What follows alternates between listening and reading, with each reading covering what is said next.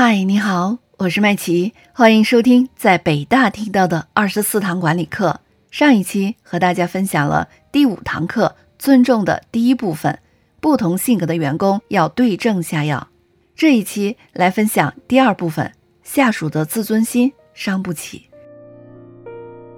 前苏联教育家马卡连科曾经说过，得不到别人尊重的人，往往有最清冽的自尊心。生活中每个人都有自尊心，职场上也一样。良好的人际关系对职场人也是至关重要的。每一个身处职场的人都有很多的交往活动，在人与人之间的交往中，就涉及到人的自尊心问题了。尊重他人的自尊心是每个人的基本原则，但是一个人的自尊心的强度却关系到人际交往中的尺度。由于在职场中的人际关系与自尊心相关。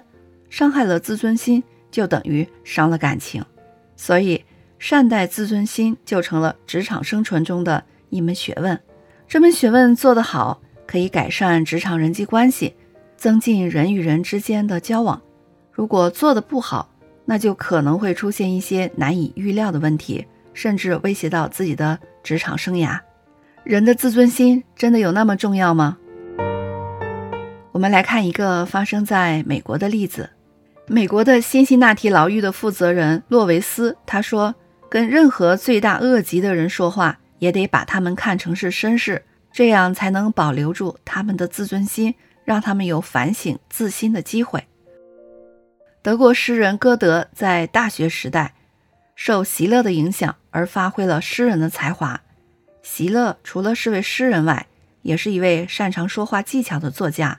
有一次，他们一起前往戏院。参观预演，歌德爱发脾气，发言是整个权威性的基调，而席勒的作风完全相反，始终在称赞演员们好的一面。他说：“不错，这是你的优点，好好加油吧。”因为脚本是席勒的作品，所以歌德与席勒都很关心。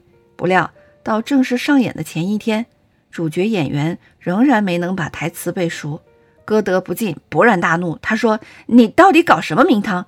这样怎么能上演呢？席勒在旁边安慰他：“无论如何，你可以有时间来背的。”在歌德的斥责下，主演的人虽然拼命背台词，到出演的那一天，他仍然结结巴巴背不出来。歌德怒不可遏地说：“这样怎么能行啊？”第一幕结束后，席勒把演员喊到办公室里来，用两只手使劲地拥抱对方，说道：“演得不错，相当成功。”说话语气也很适当，单凭这句话就让这位演员有了一百倍的精神，而且完全恢复了信心，连台词也能流利的背诵出来了，演技逼真，台下的掌声如雷。这段著名的轶事颇能反映出斥责与称赞的妙用。每个人总希望能够按照自己的决定来行动，因为每个人都有自尊心。工作中。上班族被上司命令的情形很多，每被命令一次，自尊心就会受损一次，而且还会出现这样的情况：如果上司不指示、不下达命令的话，工作就无法正常进行，下属也不知道如何是好，最后就造成了只有上司明确指示工作，部下才敢去做。所以，上司需要做的是，在下达命令的同时，建立与部下之间的人际关系。尽最大的努力，不要伤害下属的自尊心。如果不小心伤害了，那我们就要立即做出弥补。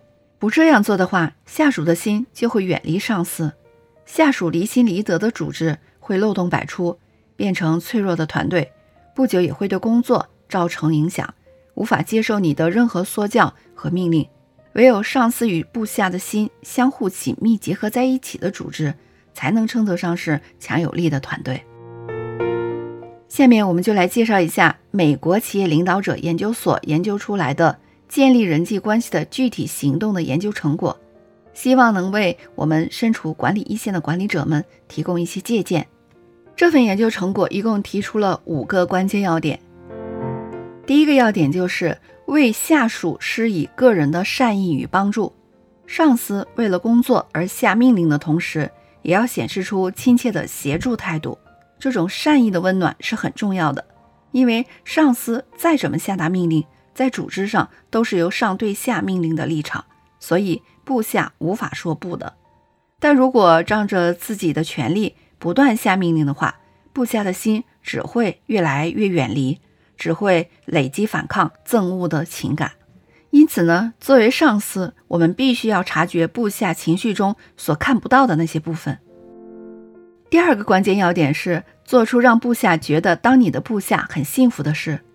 虽然不需要很夸张，但并非只是形式上的上下关系的小恩小惠，而应该是真正的温暖和关怀。